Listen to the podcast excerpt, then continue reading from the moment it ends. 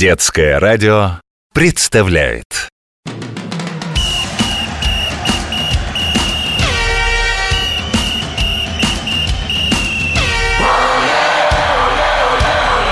Спортивная программа. Эх, хорошо все-таки жить в 21 веке. На десятый этаж забраться можно на лифте. Под землю спуститься на эскалаторе. В другой город, пожалуйста, поехать на поезде.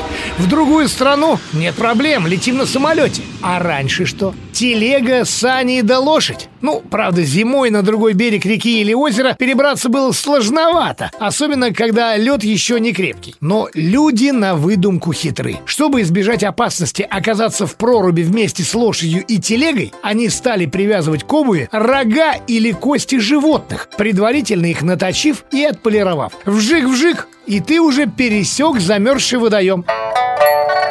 А великий путешественник Марко Поло несколько веков назад был даже свидетелем охоты на таких вот костяных приспособлениях. Ну, кто догадался, о каком виде спорта мы сегодня будем говорить? Правильно, Марат, о конькобежном. С вами комментатор детского радио Захар. Всем физкульт привет! Оставим в прошлом кости, рога и прочие копыта. Уже в 16 веке в Шотландии открылся настоящий конькобежный клуб и были проведены первые состязания. Потом был издан свод правил по бегу на коньках – а там уж недалече было до первого залитого вручную катка, а не замерзшего пруда, как раньше. В нашу страну конькобежный спорт завез Петр Первый, насмотревшись на бегунов в Голландии. Какой только похвальбы эта зимняя забава не удостаивалась. И что это есть самое приличное и полезное удовольствие. Оно воодушевляет не только веселость юношей, но и людей зрелых. Скажете, это все не так? Э, да вы, похоже, давненько не были на катке. Коньки современникам Петра Первого сразу приглянулись. Петербуржцы нередко передвигались на них по обледенелым улицам зимнего города. Первенство мира конькобежцы стали разыгрывать раньше многих других атлетов. Первый чемпионат состоялся аж 1884 году. Скоростной бег на коньках входил в программу всех без исключения зимних Олимпиад. То есть самый первый – которая прошла аж в 1924 году. На заре конькобежного спорта в России спортсменов-конькобежцев называли скороходами. И первым нашим чемпионом-скороходом был Николай Паншин. Он служил обыкновенным щитоводом на железной дороге. Но так ему нравилось кататься на коньках, что он взял и выиграл чемпионат страны. А потом и чемпионат мира – а потом и еще кучу соревнований, включая, конечно же, международные. Работая, тренируясь и соревнуясь, он к тому же колдовал над конструкцией коньков. Когда на одном из состязаний он здорово улучшил свои показатели, все обратили внимание на его обнову. Лезвия коньков были сделаны из цельного куска металла, удлинены и заужены, а носок был загнут. Выяснилось, что наш чемпион заказал их в мастерской, ну, ну правильно, по изготовлению хирургических инструментов.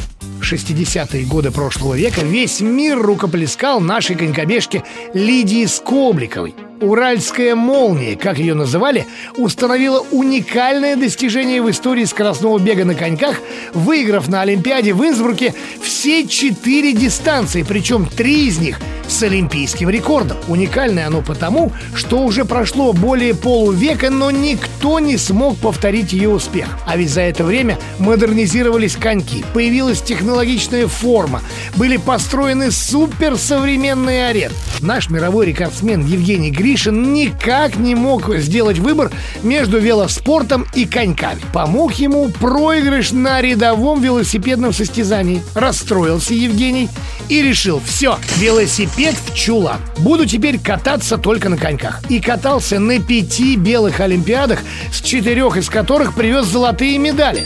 Что, Вась, почему белых? Ну, дело в том, что белой Олимпиадой часто называют зимние Олимпийские игры.